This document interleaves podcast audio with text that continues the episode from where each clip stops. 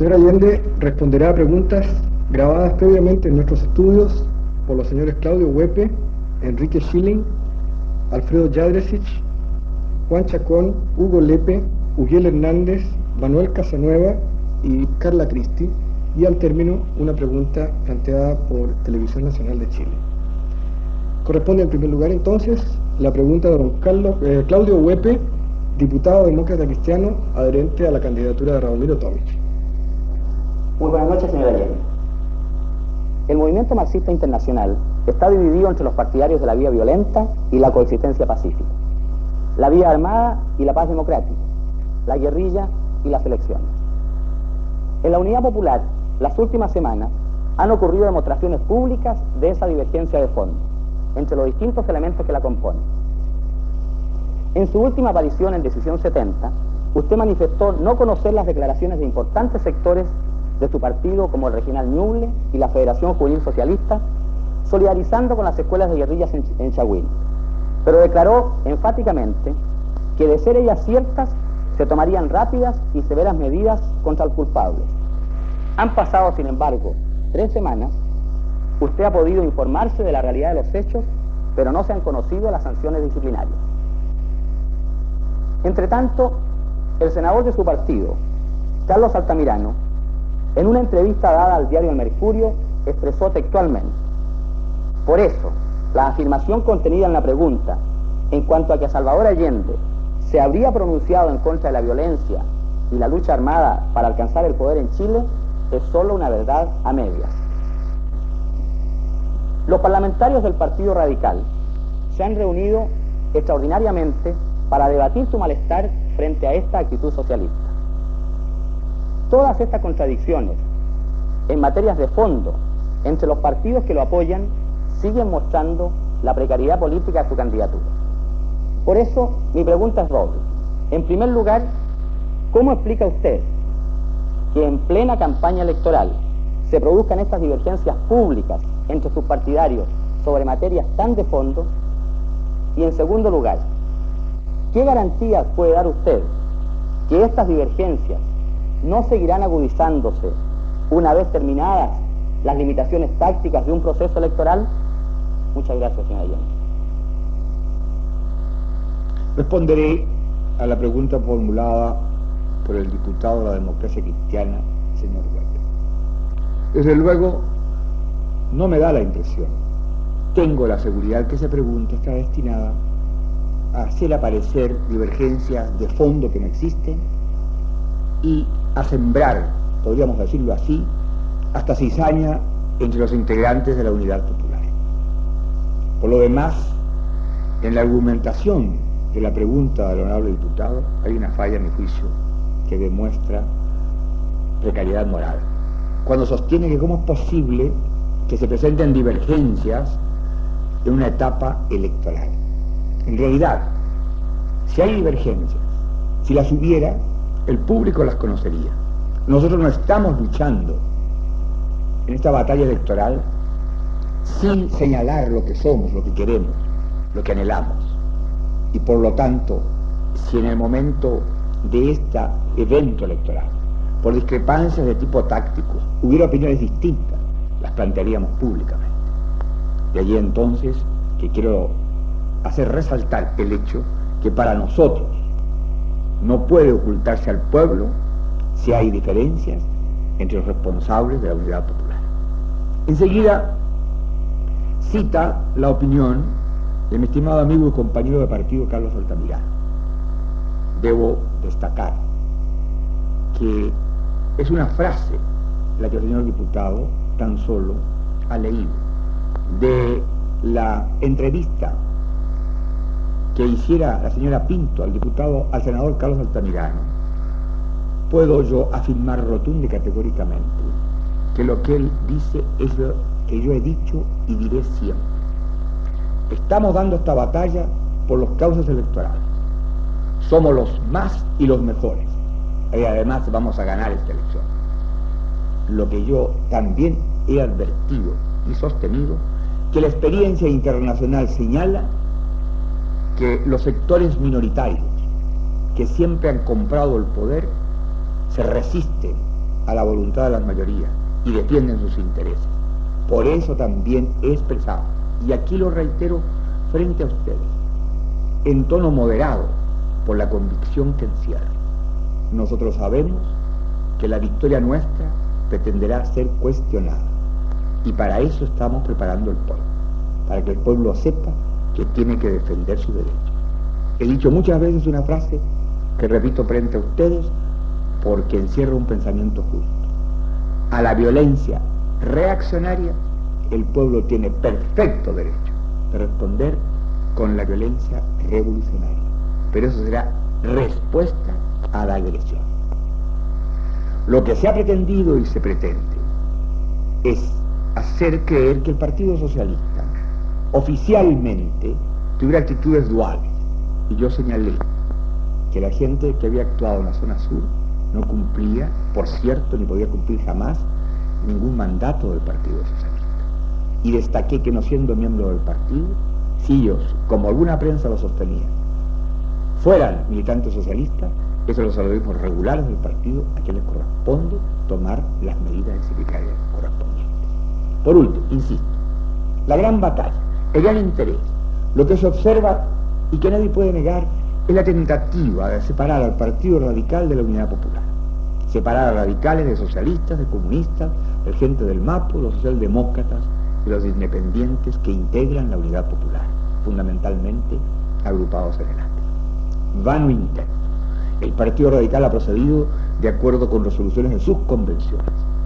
Las medidas tomadas por la directiva radical obedecen entonces a un pronunciamiento del partido reunido en su autoridad máxima, sus convenciones.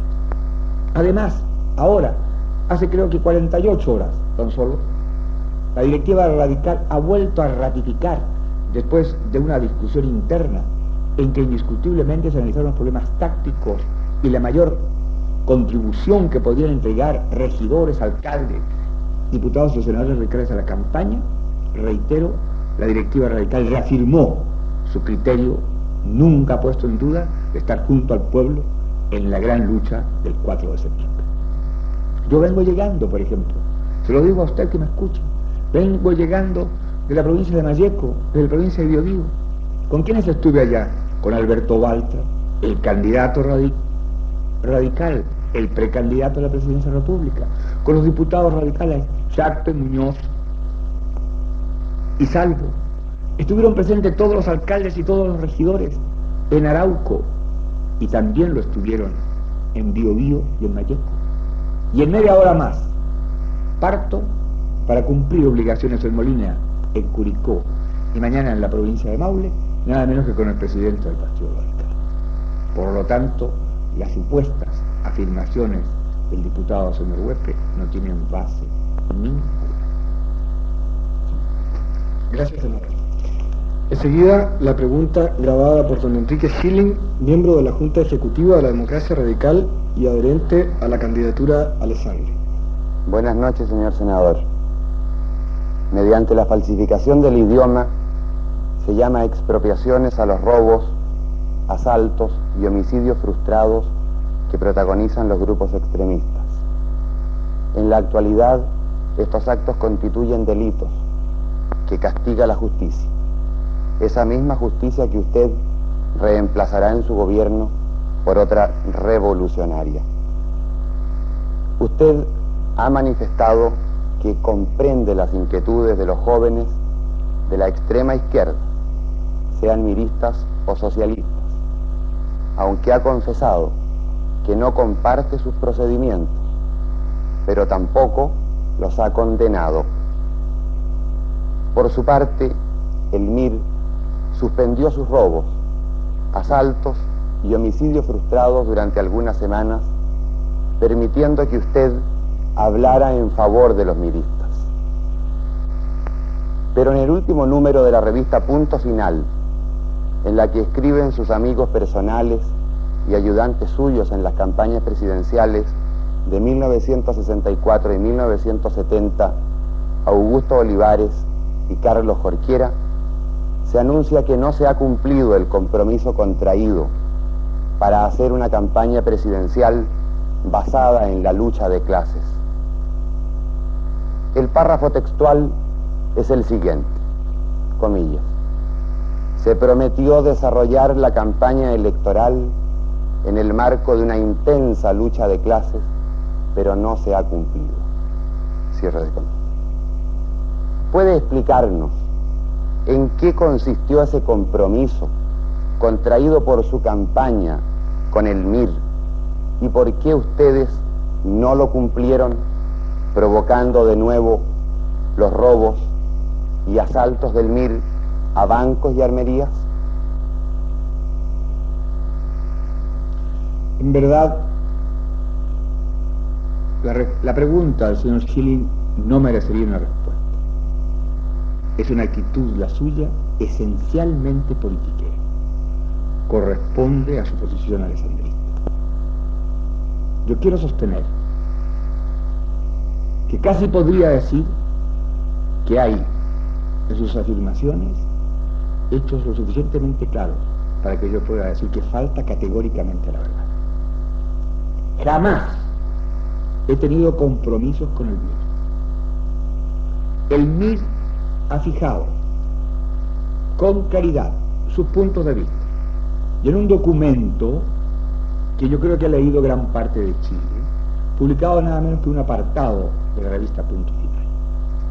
Por lo tanto, reitero, no ha habido ni habrá compromisos políticos con el MIR.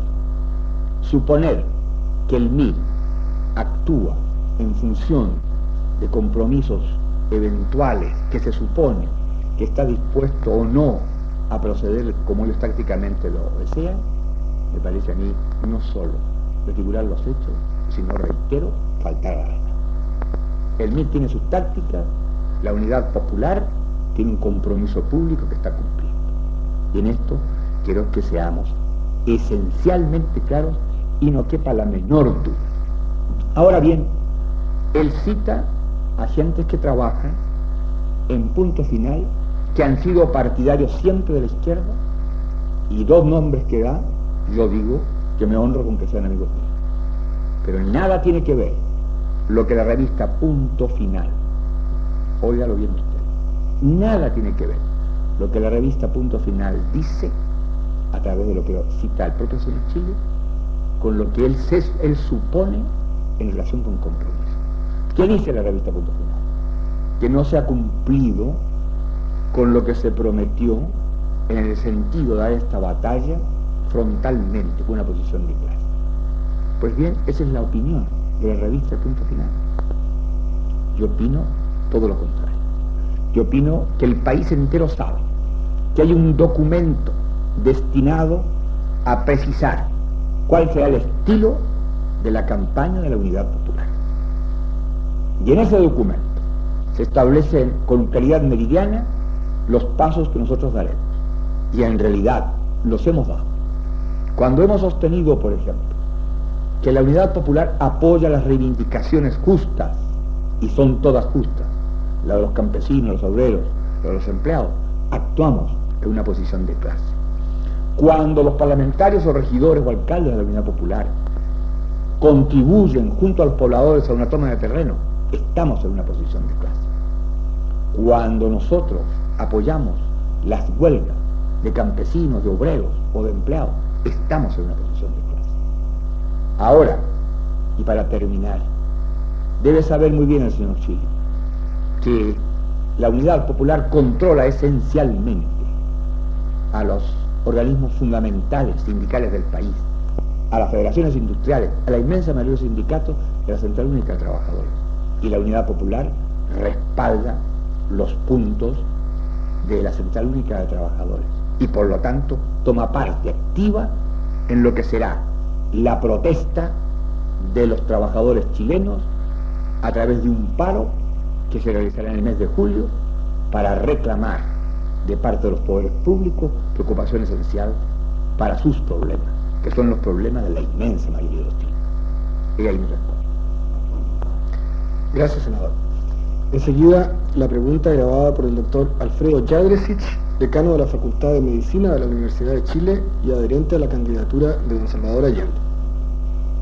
Doctor Allende, como es de público conocimiento, desde hace más de dos años las universidades chilenas están viviendo un intenso proceso de reforma. Este movimiento universitario surgió entre los estudiantes fundamentalmente como una exigencia por definir el rol que la universidad debe jugar en el país y para adecuar sus estructuras a esos fines. Se ha destacado el compromiso que la nueva universidad tiene con las necesidades de cambio de nuestro sistema social y económico. Se plantea que la universidad debe contribuir al desarrollo de la sociedad chilena a través de su quehacer propio y a través de los hombres que forma, profesionales y académicos, quienes deben tomar conciencia de la responsabilidad histórica que les corresponde en un país subdesarrollado y dependiente como el nuestro, para convertirse en sus respectivos campos de acción en agentes del cambio social. La inmensa mayoría de los jóvenes universitarios comparte estos ideales. Así, por ejemplo, la generación de médicos graduados en 1970 en forma unánime y voluntaria, ha incorporado al juramento del médico estos conceptos. Chile evidencia en salud problemas graves que es preciso abordar en forma impostergable. Chile posee los recursos técnicos para enfrentar esta tarea. Las facultades de medicina están entregando al país los recursos humanos adecuados en calidad, aun cuando es cierto que no todavía en cantidad suficiente. Los grandes problemas de la salud constituyen una motivación esencial de las nuevas generaciones de profesionales.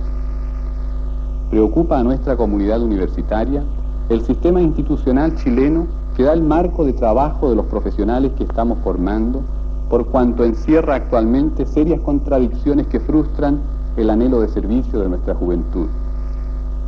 ¿Cómo piensa usted, doctor Allende, que el próximo gobierno de la Unidad Popular debe organizar la atención médica para que los nuevos profesionales, médicos, enfermeras, matronas, tecnólogas médicas, nutricionistas, terapeutas ocupacionales, que forman las facultades de medicina, logren asegurar realmente una mejor salud para nuestro pueblo.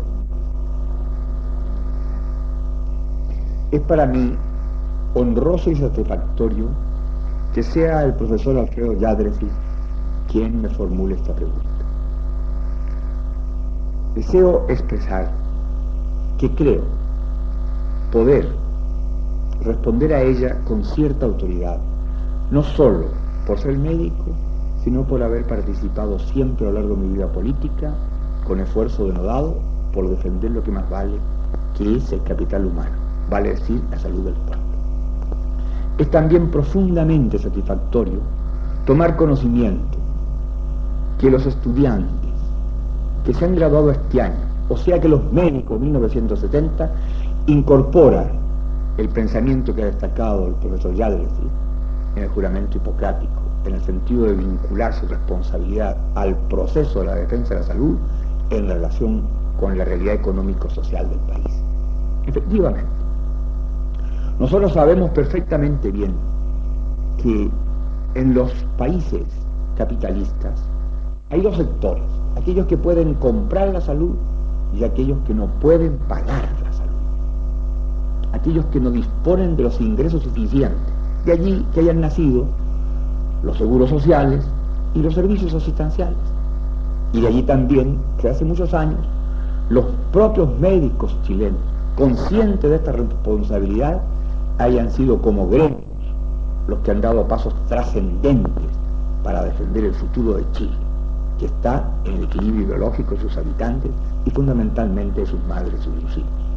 Por ejemplo, yo sé que nosotros contamos con los mejores técnicos y profesionales que hace pero muchos, muchos años están estudiando la mejor manera para que el Servicio Nacional de Salud rinda en eficacia, vale decir, en la defensa del capital humano. Tengo a mano un documento que es un estudio completísimo y piense usted que a pesar que tiene tres o cuatro años, es un documento en que se expresa con claridad el pensamiento de los médicos, ya en esa época, y que nosotros hemos divulgado y en que tomó parte la comunidad para conocer su pensamiento. Pensamos ahora que Chile necesita para prevenir la enfermedad desarrollar toda una política de alimentación, de vivienda, de trabajo, necesitamos elevar las condiciones materiales de existencia del pueblo. Lamentablemente, por ejemplo, debo señalar que se han ido acumulando las deudas con el Servicio Nacional de Salud. Y hoy día, en el gobierno del señor Frey, sumadas a las anteriores, se llega a una cifra cercana a los 200 mil millones de pesos. Por lo tanto, no es raro que falten camas, medicamentos en los hospitales y que inclusive muchas madres ni siquiera puedan tener sus hijos en las maternidades. Tengo a mano cifras que revelan que si bien es cierto del año 53 al 67 se elevó la adquisición de leche a 17 millones de kilos, en estos dos últimos años ha descendido a 11 o 12 millones de kilos. La leche que se entrega en los consultorios. Y de acuerdo con la ley que hiciéramos con Isauro Torres y yo, debe darse leche hasta los 6 años. Y sin embargo se da tan solo, en la mayoría de los casos, hasta los 2 años. Y no se le da a la nodriza y a la madre como lo establece la disposición legal que comenta. Nosotros pensamos que el gobierno popular, con su política económica al servicio del pueblo, elevará las condiciones materiales y facilitará entonces lo que llamamos nosotros la prevención de la enfermedad. Además, creemos que hay que ir a un servicio único de salud. Gradualmente tendrán que incorporarse a ese servicio los distintos servicios existentes. Y esto es fácil comprenderlo. Para desarrollar una medicina integrada, total, preventiva y curativa y reparadora. Enseguida pensamos de que ese servicio debe financiarse en proporción a los ingresos de los beneficiarios que van a ser toda la colectividad y los aportes empresariales. Creemos que no puede ni debe cobrarse por la atención médica en los hospitales y lo hemos hecho presente. Creemos que no puede existir la categoría indignante y humillante de indigente, que todos los chilenos tendrán derecho a atención médica, es decir, a defender la salud, porque con ello defendemos el futuro de Chile. Afirmamos que en ese servicio el trabajo de los consultorios se hará también después de las horas de salida de los obreros y los que trabajan, empleados, hombres o mujeres, de sus oficinas. Iremos a la población a través de los consultorios, fundamentalmente materno-infantiles. Además, trataremos en lo posible de que haya médicos aún de población, que tengan el control de la población sana, para que haya un vínculo, una relación directa y humana entre el médico y la, y la familia. De tal manera que cuando se enferme un miembro de esa familia, el médico ya conozca cómo vive, cómo se alimenta, cuáles son sus costumbres, sus hábitos, su idiosincrasia. Pensamos además que el problema de la salud no es un problema solo de los técnicos, es de toda la colectividad y por lo tanto todo un pueblo debe movilizarse y fundamentalmente un gobierno del pueblo, un gobierno popular, lo hará. De allí entonces que yo piense que el profesor Yadresi, cuando ha planteado, y él es presidente de la Facultad de Medicina, los conceptos que ha expuesto frente a ustedes, está señalando también un compromiso, el nuevo espíritu, la nueva mentalidad de los jóvenes que mañana van a ser médicos, para servir a Chile donde sea necesario, no solo en los centros poblados, no solo en los capitales de provincia, sino en los sectores rurales y en las zonas más apartadas del país. Habrá que planificar entonces cómo vamos a planificar la economía, la defensa de la salud y con ello preparar el personal auxiliar necesario, los técnicos suficientes, los médicos que faltan. En Chile faltan más de 4.000 médicos para estar al nivel que tienen los países del capitalismo industrial y cerca de lo que tienen los países socialistas. Necesitamos construir las postas fundamentalmente de atención rural, es decir, necesitamos poner con un acento de prioridad la defensa del capital humano. Y creo que por la primera vez en la historia de Chile un médico va a ser presidente y por lo tanto seré, además de la conciencia de los médicos, como lo hace presente el profesor Yadrisi, una garantía de la preocupación del gobierno del pueblo por defender lo que más vale, el hombre y la mujer, la pareja humana, el niño chileno. Gracias, senador. Enseguida corresponde una pregunta de don Darío Calderón, egresado de Derecho, ex dirigente del Grupo Universitario Radical y adherente a la candidatura de don Jorge Alessandri. Lamentablemente, el señor Calderón no pudo llegar a tiempo para grabar en persona esta pregunta, de tal manera que con su autorización me voy a permitir leerla para que la pueda responder el senador Allende. La pregunta dice, es un hecho históricamente comprobado que el socialismo marxista no ha podido sacar de la miseria a ningún pueblo a menos que se eliminen totalmente las libertades individuales y se impongan drásticas reducciones al consumo popular para concentrar el esfuerzo de la inversión en industrias básicas. Este ha sido el caso de la Unión Soviética y de Cuba, donde se ha impuesto una drástica disminución en el nivel de vida, incluyendo sustanciales rebajas de jornales. ¿Cómo cree usted que podrá operar el milagro en Chile de aumentar la riqueza y el bienestar general, manteniendo las libertades públicas y privadas a las que los chilenos estamos acostumbrados y que tanto apreciamos? ¿Cómo podría producirse el caso insólito de que Chile fuera el único país con un gobierno socialista marxista en el que subsistieran las garantías individuales, la libertad de expresión, los partidos políticos múltiples y el pluralismo ideológico? Desde el momento en que los partidos comunistas y socialistas son la base de su postulación presidencial y que usted mismo proclama su adhesión al marxismo, ¿con qué argumento podrá usted convencer a los chilenos de que en caso de ser elegido presidente de la República hará un gobierno de socialismo no marxista? Y en caso de que haga un gobierno de socialismo marxista, ¿qué garantía tenemos de que él será el único diferente de lo que existe en el resto del mundo? Hasta aquí, senador, la pregunta de don Darío Calderón.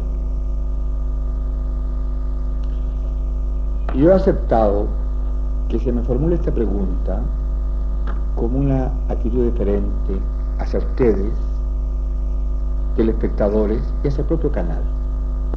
Comprendo que a lo mejor ha sido difícil para el señor Blanco leer esta pregunta por los argumentos que tiene, los supuestos. Pues bien, son típicamente alessandristas.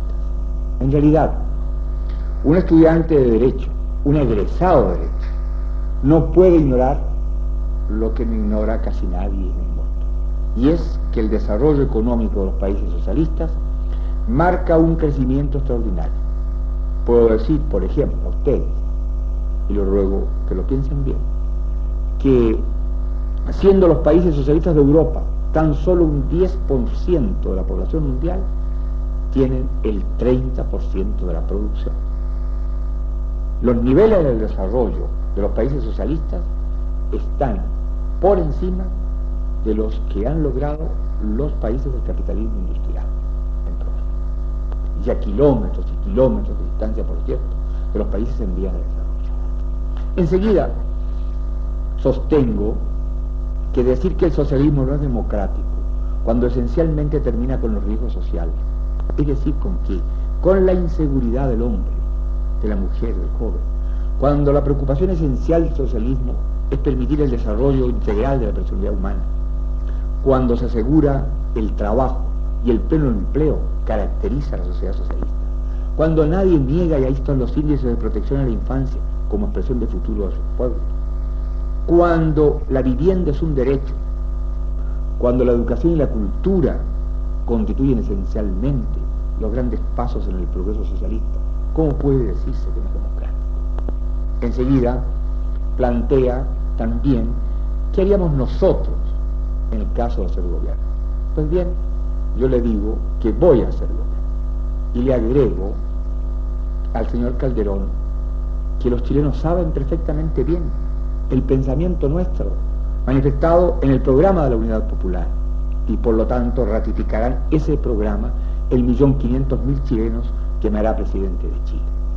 Solo quiero expresarle y reiterar, en primer lugar, que la historia enseña en Chile que hubo marxistas en el gobierno de Pedro Aguirre Cerda, que hubo marxistas en el gobierno de Juan Antonio Ríos, que hubo marxistas en el gobierno del general Carlos Ibáñez Y sin embargo, en esos respectivos gobiernos, los derechos fueron respetados y las leyes vigentes absolutamente por los partidos y sus representantes en el Ejecutivo. Nosotros vamos a hacer un gobierno de acuerdo con la tradición, la historia y la idiosincrasia de Chile. Un gobierno para Chile y de chilenos. Aprovecharemos la experiencia venga de donde venga, pero haremos las cosas para nosotros y de acuerdo con lo que los dirigentes responsables de la Unidad Popular estiman que hay que hacer en función del programa que tenemos. Enseguida, el vigor, la fuerza de la unidad popular está expresada precisamente no solo en los partidos políticos que la componen, sino en las fuerzas sociales que la integran.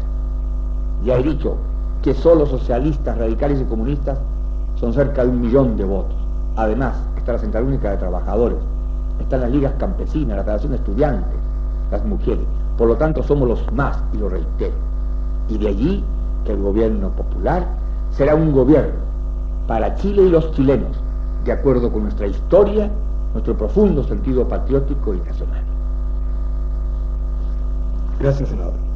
Enseguida, la pregunta grabada por don Juan Chacón, dirigente de la Confederación Nacional de Asentamientos Campesinos y adherente a la candidatura de don Radomiro Tomich. Señor Allende, en enero de 1969, mientras usted hacía su campaña a senador por el extremo sur, el gobierno del presidente Frey procedía a expropiar y someter al proceso de reforma agraria el latifundio más grande de Chile y probablemente del mundo.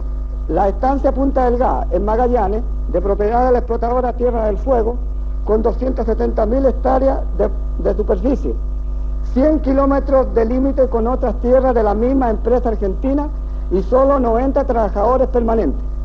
Usted contempló la reforma agraria en sus programas presidenciales de los años 1952, 1958, 1964 y ahora en 1970 y votó favorablemente a la actual ley de reforma agraria. Pero cuando expropió el latifundio de Punta Delgada, usted no se pronunció en favor de esa medida. Al revés lo hizo, en declaraciones que destacó en la prensa de la empresa latifundista expropiada, usted expresó textualmente que en el caso de Magallanes, yo he sostenido siempre que lo lógico es la producción colectiva de la tierra sobre la base de la estancia del Estado. Posteriormente, en carta publicada dirigida al presidente Frey, usted se declaró partidario de la nacionalización de la tierra y sus dotaciones ganaderas y de equipo. La semana pasada, el señor Jaque Chonchón, en el programa Más allá del 70, señaló que los dirigentes sindicales de la ganadera Tierra del Fuego, militantes del Partido Socialista, habían sido comprados por la compañía para oponerse a la expropiación. ¿Comparte usted el juicio del señor Chonchón y cómo explica usted su actitud ante la explicación de la reforma agraria al más grande latifundio de Chile? Además le solicitamos que aclare ante los campesinos de Chile en qué consiste su teoría sobre la nacionalización o estatización de la tierra. Agradezco la pregunta que me formula el señor Chacón. Y por tratarse de un trabajador de la tierra, le voy a responder, si no con la latitud que fuera necesario, por lo menos con argumentos que creo que serán convincentes para él y para usted. En primer lugar, sostengo que jamás me he opuesto a la expropiación de Punta Delgada. Lo que yo sí dije era que era indispensable preocuparse de la situación de los obreros y los empleados, porque resulta que en Magallanes ha habido cesantía y ha habido gente que ha sido eliminada de los asentamientos que allí existen. Y además se ha creado una situación difícil, ya que los asentados pasan en determinadas épocas del año a ser patrones de gente que tiene trabajos estacionales u ocasionales. Por otra parte, he sido yo el que he dicho ni una hectárea en poder de la llamada explotadora Tierra del Fuego. Y esto lo dije en marzo, cuando era candidato a senador. Y tengo que recordar que he obtenido la primera mayoría, no solo en la provincia de Magallanes, personal, sino que también en las provincias de Chiloé y Aysén. Por lo tanto, mi lenguaje frente a los trabajadores de la tierra ha sido absolutamente. En la carta que enviara al presidente Frey, le planteaba, entre otras cosas, el retardo con que se procedía frente a lo que era indispensable, la reforma agraria drástica y amplia, profunda, en la provincia de Magallanes.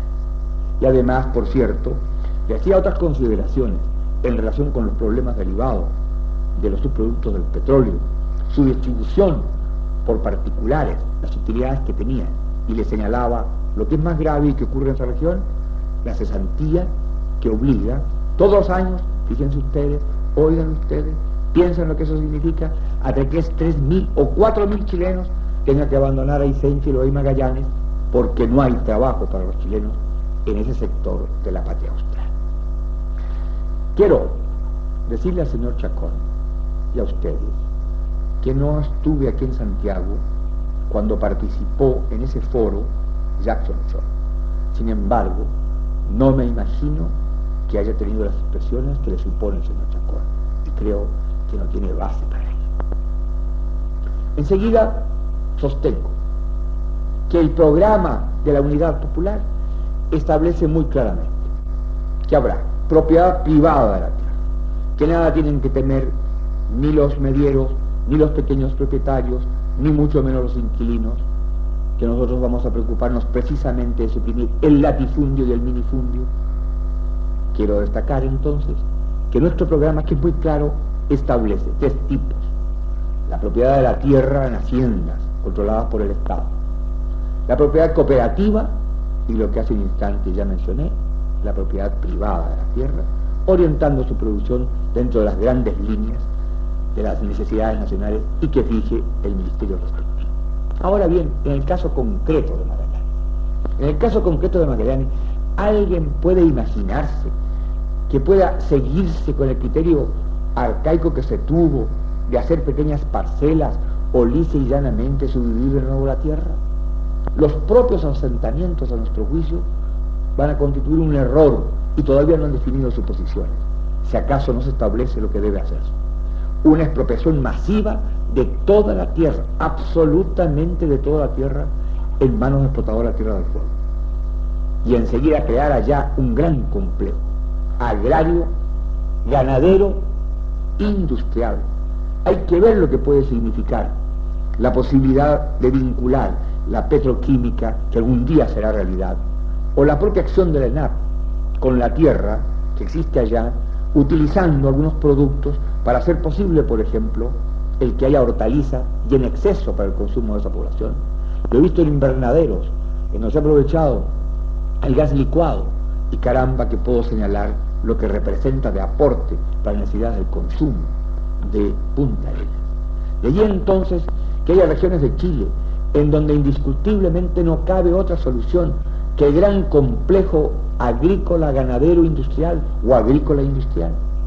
Alguien podría imaginarse, por ejemplo, que mañana, si es posible y lo haremos, que la pampa de Tamarugal produzca, entregue posibilidades para los chilenos en cuanto a alimentación, que allí no cabe otra iniciativa que la hacienda estatal.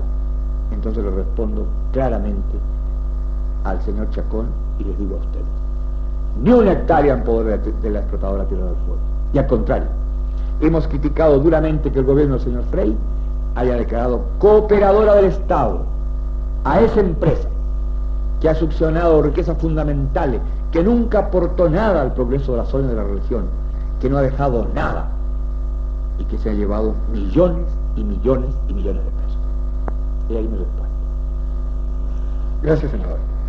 Enseguida, la pregunta que grabó don Hugo Lepe, arquitecto, expresidente del Sindicato de Futbolistas Profesionales y adherente a la candidatura del senador Allende. Doctor Allende, es indudable que en un cuadro de prioridades hay necesidad de inmediata solución. Trabajo, habitación, educación y salud pero también el deporte y el esparcimiento necesitan una ponderación de importancia. No puede desconocerse el hecho que los países que ha alcanzado un buen estándar de vida, el área del deporte tiene una dedicación preponderante. En, Alemania existe una superficie de 8 metros cuadrados por habitante para el desarrollo deportivo. En Chile solo alcanza alrededor de un metro.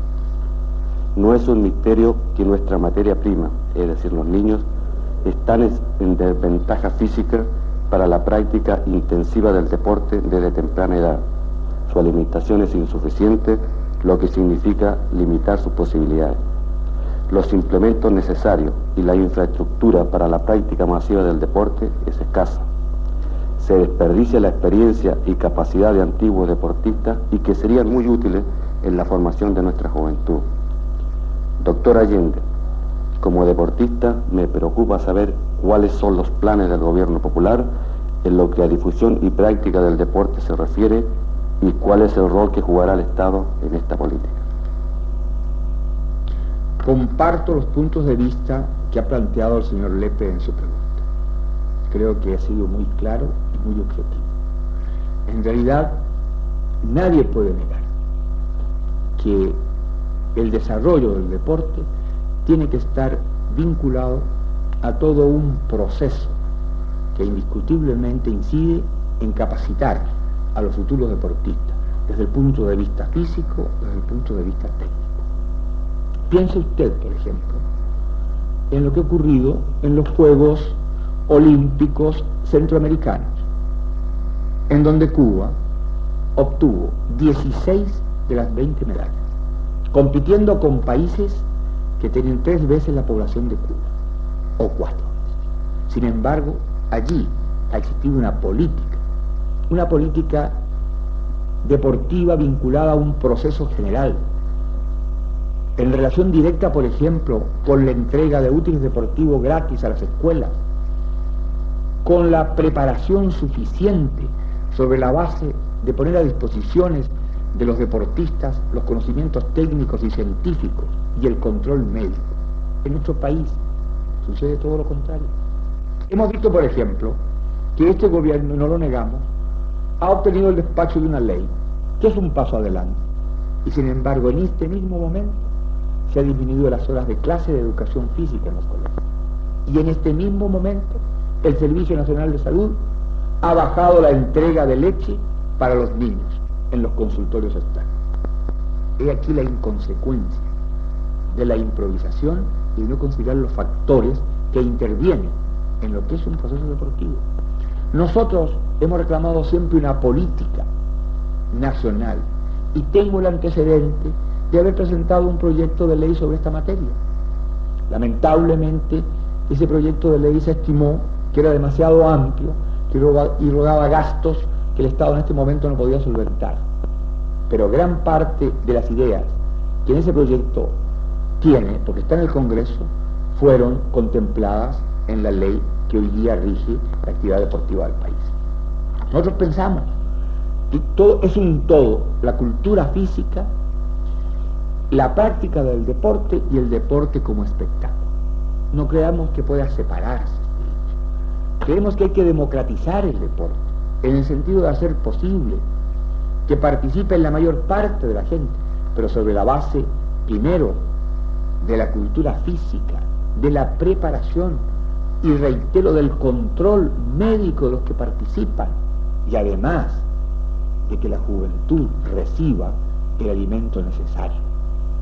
Organismos mal alimentados, gente débiles que todavía se agotan sin control médico en competencias deportivas al margen de toda, absolutamente toda base técnico-científica es un Creemos entonces que el deporte en el gobierno popular será impulsado extraordinariamente, porque es una manera de arrancar, por así decirlo, al muchacho y al joven del vicio.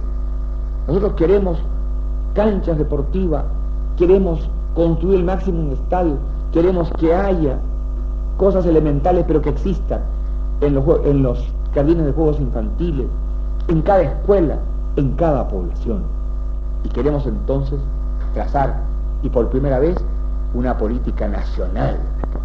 De la misma manera que creemos que el deporte profesional debe, también debe ser considerado. Y tomarse en cuenta la necesidad que tiene esta gente en su aspecto previsional. Pero si nos apasiona el ver jugar a 22 personas en un match de fútbol, nos apasiona mucho más pensar que esas 70.000 personas o 100.000 que van a un espectáculo de este tipo deben hacer educación física y a su vez practicar deporte. Por eso creemos que hay que democratizar el deporte, pero enseñar que el deporte y su práctica implica gran responsabilidad y que es además una técnica. Gracias, senador. Enseguida, la pregunta grabada por don Miguel Hernández, director del Departamento de Publicaciones del Ministerio de Educación, y director también del Departamento de Teatro del mismo ministerio y adherente a la candidatura de don Radomiro Tomic. Señor Allende, uno de los hechos más relevantes del debate intelectual contemporáneo es la relación entre los escritores y artistas y la libertad de creación. Periódicamente se producen enfrentamientos entre los intelectuales y los regímenes socialistas por el problema de la creación cultural dirigida políticamente. Sin embargo, esto había sido por lo general un problema entre ciudadano y el Estado de su respectivo país. Hace pocos días hemos visto aparecer una nueva forma de tutela de un gobierno marxista sobre un intelectual, esta vez ciudadano de otra nación. Se trata del Premio Nacional de Literatura de Chile, poeta Nicanor Parra, quien ha sido censurado por el gobierno cubano por haber asistido a una visita a la Casa Blanca en compañía de poetas de todo el mundo, incluyendo representantes de los países socialistas.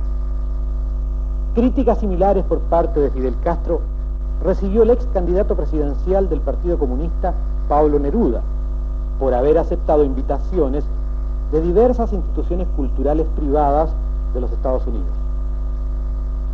Como esta actitud de censura intelectual ha sido defendida por los diarios que apoyan su candidatura, la pregunta es, ¿comparte usted el principio de que un gobierno extranjero se permita intervenir en las actividades privadas que en uso de su libertad realizan intelectuales chilenos? ¿Cuál es su opinión concreta sobre la actitud cubana frente a Pablo Neruda y Nicanor Parra por haber visitado los Estados Unidos y la suya personal sobre la visita de Parra a la Casa Blanca? En primer lugar, declaro en forma perentoria que no comparto ni compartiría la intervención de un gobierno extranjero frente a, a, las actividades de los intelectuales chilenos. Y mañana, cuando sea presidente de Chile, tampoco intervendré en las actividades de los intelectuales de otros países, ni las actividades de los propios intelectuales chilenos. Sostengo que no ha habido jamás un conflicto entre un gobierno, el caso concreto, el gobierno de Cuba y los intelectuales chilenos. Ha habido discrepancia entre intelectuales, que es algo totalmente distinto.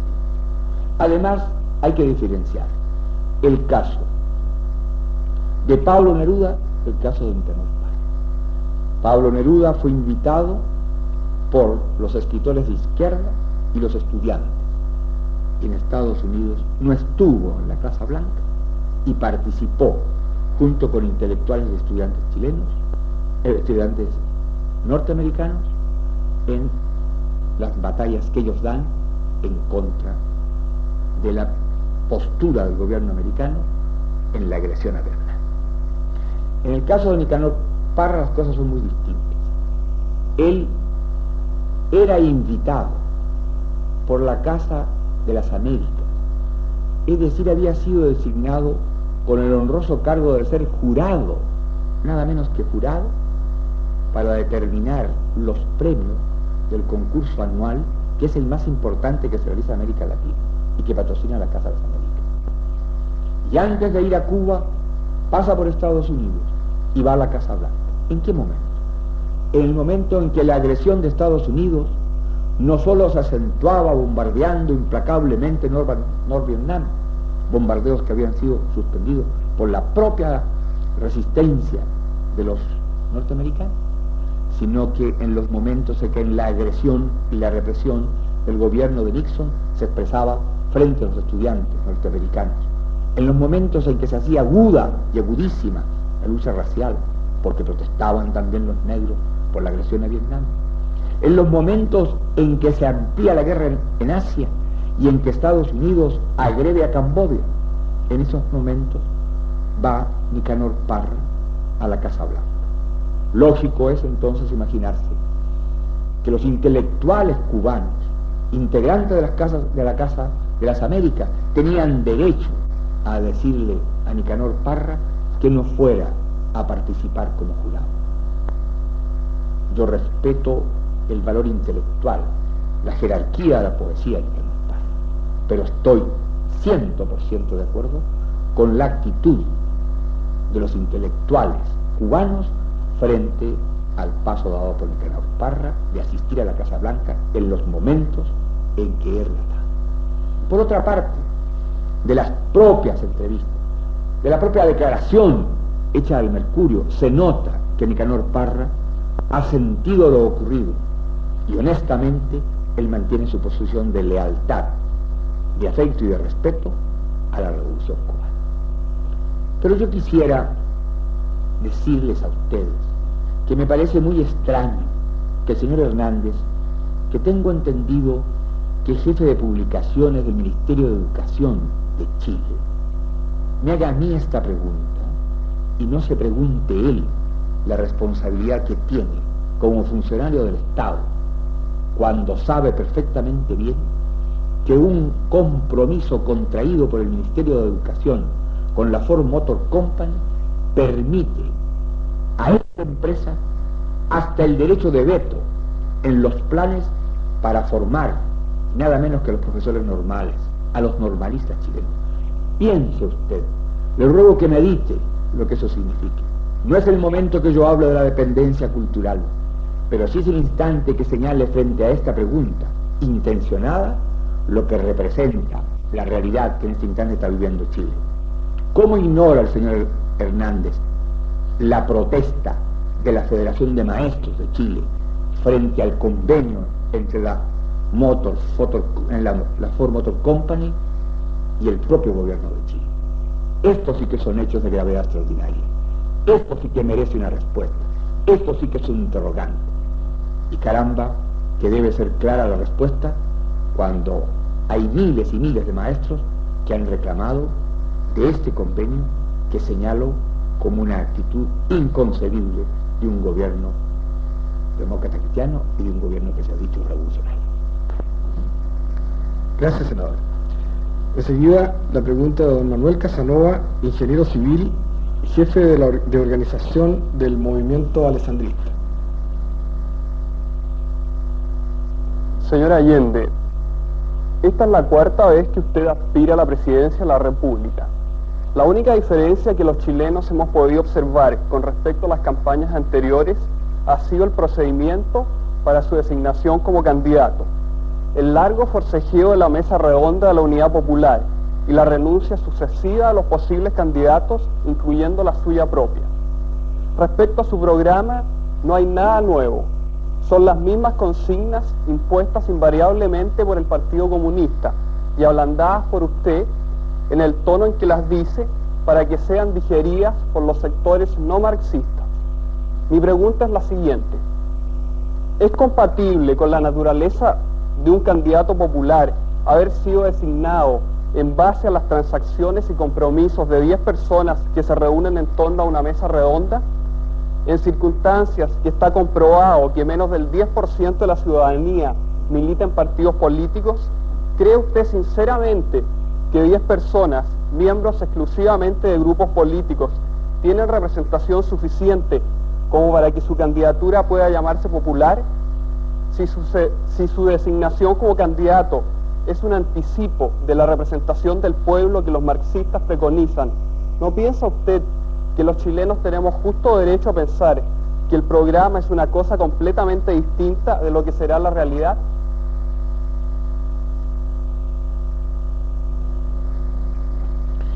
Deseo que usted que me escucha piense en la afirmación final que hace el señor Casanova, cuando sostiene que los programas no se cumplen, que no tienen importancia.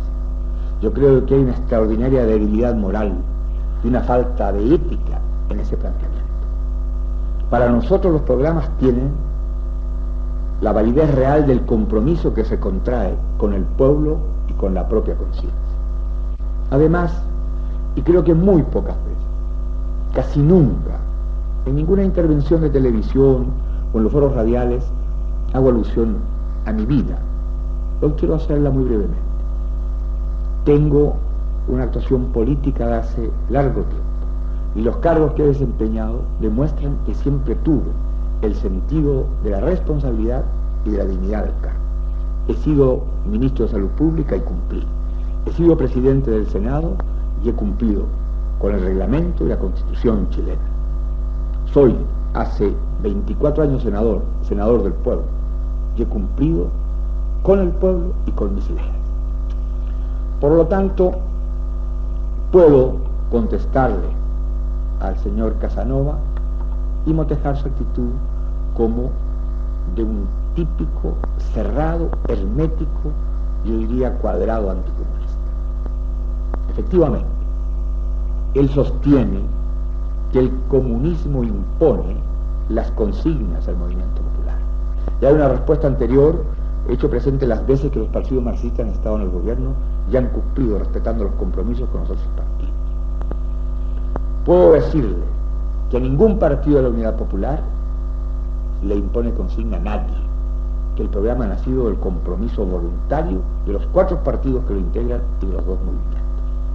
Quiero señalar que en realidad en el anticomunismo del señor Casanova está la actitud de los que han desatado el terror, de los que hacen una propaganda destinada a crear el clima del miedo, de los que llegan hasta la insolencia. Y lo que es peor, los que niegan la paternidad de su propia propaganda. En el Canal 9 yo he oído a Radomiro Torres. Dice que él se opondrá tenazmente a la política del terror. He oído en otros pasos radiales al señor Edward decir que ellos no son responsables de la política que se está desarrollando para crear este terror. Y sin embargo, yo le pregunto a usted, a usted que me está escuchando, después que vea esta fotografía, esta fotografía, ¿qué reproducción de un aviso publicado en el Mercurio? Yo le pregunto a usted, ¿de dónde salen los dineros para pagar esto? ¿Cómo se atreve esto que se llama Chile joven, a publicar nada menos que el frontipicio de la Casa del Gobierno de la Patria y frente a él un tanque soviético y la bandera chilena mediasta. Esta es una falta de respeto a Chile, es una falta de respeto a las Fuerzas Armadas chilenas. Esta es la desvergüenza a que llegan aquellos que no tienen argumentos, ideas ni principios, aquellos para quienes los programas no tienen validez. Enseguida el señor Casanova sostiene que en realidad a mí me han proclamado 10 personas que no representarían, según él, casi a nadie. Pues bien, esta afirmación me causa risa. Es increíble que un hombre pueda sostener esto. Los partidos que me han proclamado representan nada menos de las fuerzas políticas más poderosas del país. Y desde el punto de vista electoral, 900.000 votos, solamente radicales, socialistas y comunistas, en la campaña electoral parlamentaria pasada. 10 personas. He aquí mi respuesta.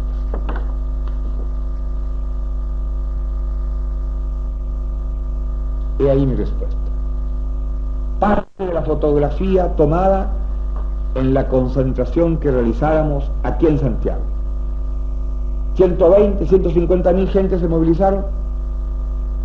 No discuto, pero sí señalo un hecho. Estas son las gentes que apoyan la unidad popular.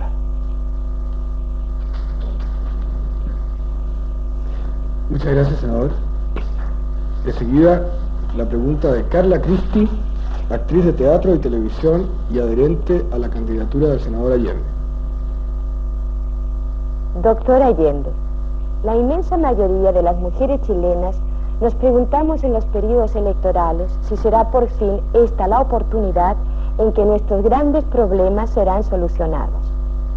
La mujer que trabaja, la dueña de casa, que siente directamente y a diario la carestía de la vida, la cesantía del compañero, las dificultades propias de la educación y cuidado de sus hijos, desearíamos saber en concreto más allá de las promesas tradicionalmente no cumplidas, ¿qué podemos esperar?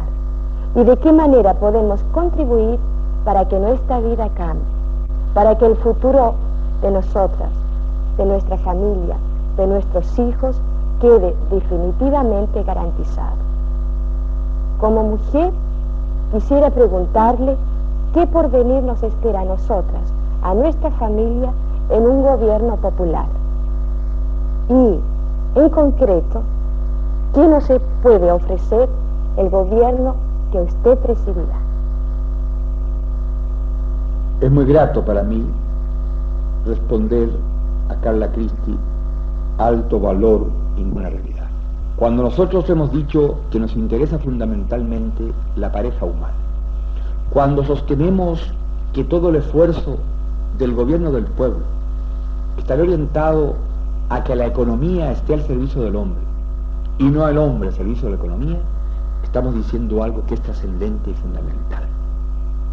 De allí entonces que podamos nosotros señalar que la preocupación esencial y básica será hacer posible que termine el terror del diario vivir de millones de chilenos para hacer posible que en el cotidiano del existir ellos, con la garantía del trabajo, con la seguridad de un ingreso que les permita las exigencias esenciales de la vida, con el techo, con la educación para sus hijos y para ellos, tengan la fuerza de entregar con sacrificio lo que Chile les reclame para hacer posible el progreso. Pues bien, concretamente, hemos dicho nosotros que defenderemos a la familia chilena. ¿Por qué? Porque el pueblo, lo reitero, es la suma de la familia. Y además porque no puede existir la familia propiamente tal en un país donde la gente vive, por ejemplo, en un porcentaje muy alto, en una pieza, donde la promiscuidad llega hasta que haya tres o cuatro personas por cama, en donde hay el déficit alimenticio, donde hay más de 300.000 cesantes. ¿Cómo puede hablarse que hay entonces probablemente tal una familia en régimen y el sistema en un alto porcentaje de los chilenos? Nosotros concretamente hemos planteado que Chile tiene recursos suficientes y que el gobierno popular tomará las medidas y para ello vamos a expropiar y nacionalizar a los monopolios, a los capitales extranjeros de nuestras riquezas a fin de que podamos garantizar la existencia del hombre en relación al trabajo, al techo, a la salud, a la cultura, a la educación, a la recreación y al descanso. Concretamente frente a la mujer, hemos dicho que es más explotada que el hombre en el régimen capitalista.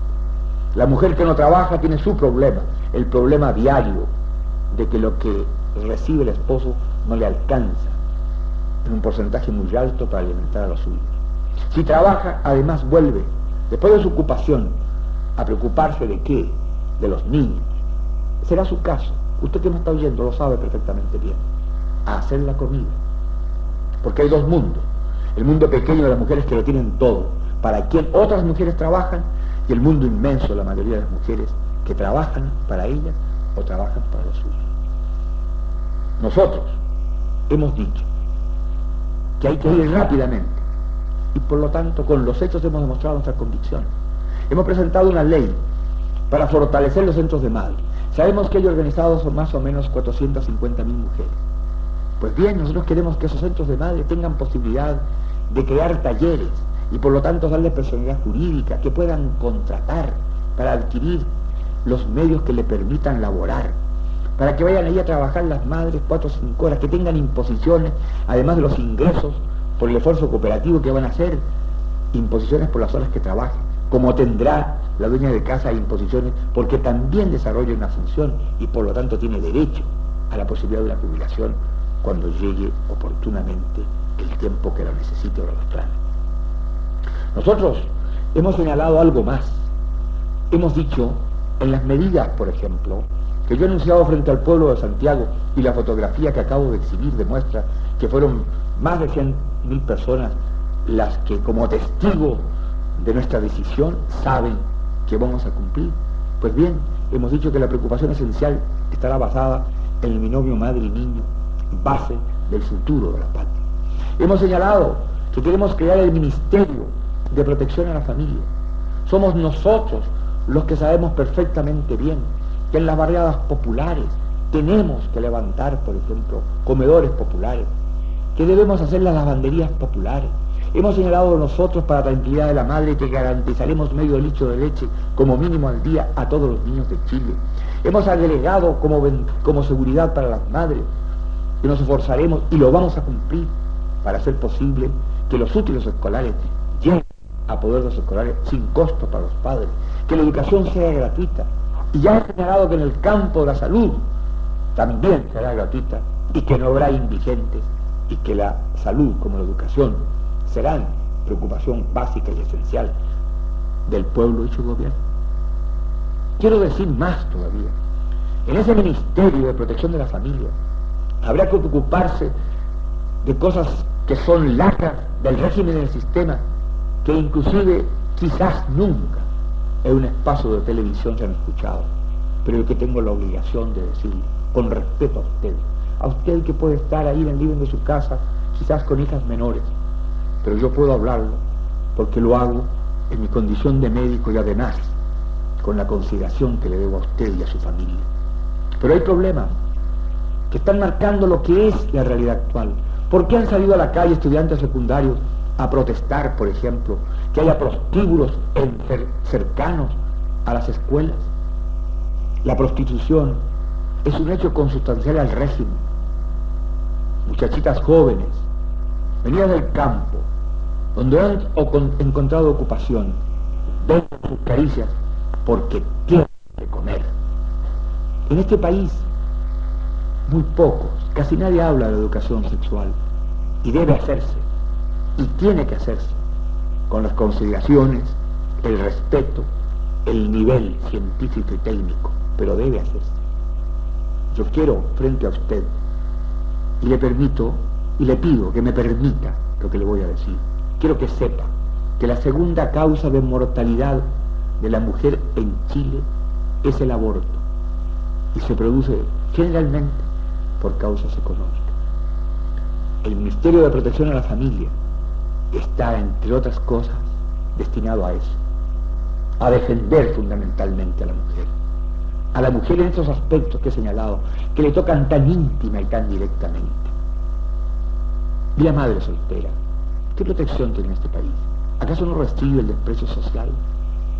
¿Acaso su situación no es más difícil que la madre que tiene su hogar legalizado?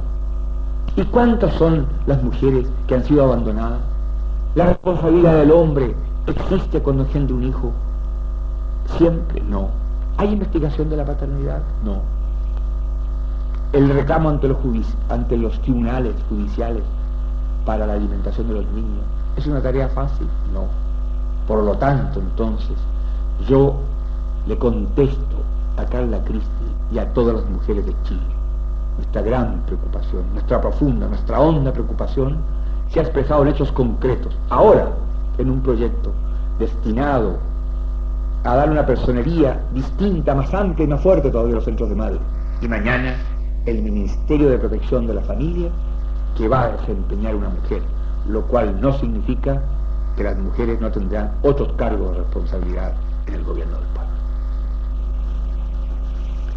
Muchas gracias, senador. Y para terminar, quisiera formularle en nombre de Televisión Nacional de Chile una pregunta que no sé si es propiamente pregunta o más bien aclaración. En un reciente discurso eh, pronunciado por usted, habló de que se establecerían durante su gobierno relaciones con todos los países del mundo e hizo una enumeración en la cual alguien observó que no figuraba la República Popular China. La pregunta entonces es, ¿se trata de una mera omisión o existe respecto a este caso un criterio diferente? Yo le agradezco su pregunta, señor Blanco en verdad, no fue una omisión totalmente tal. Yo dije en esa concentración, porque ese discurso lo pronuncié aquí en Santiago ante los miles y miles de gentes que escucharon. Puse que tendríamos relaciones diplomáticas, culturales y comerciales con todos los países del mundo. Y dije que tendríamos de inmediato con Nor-Vietnam, con Corea y con Cuba. Efectivamente, no nombré a China, y fue una omisión por la improvisación.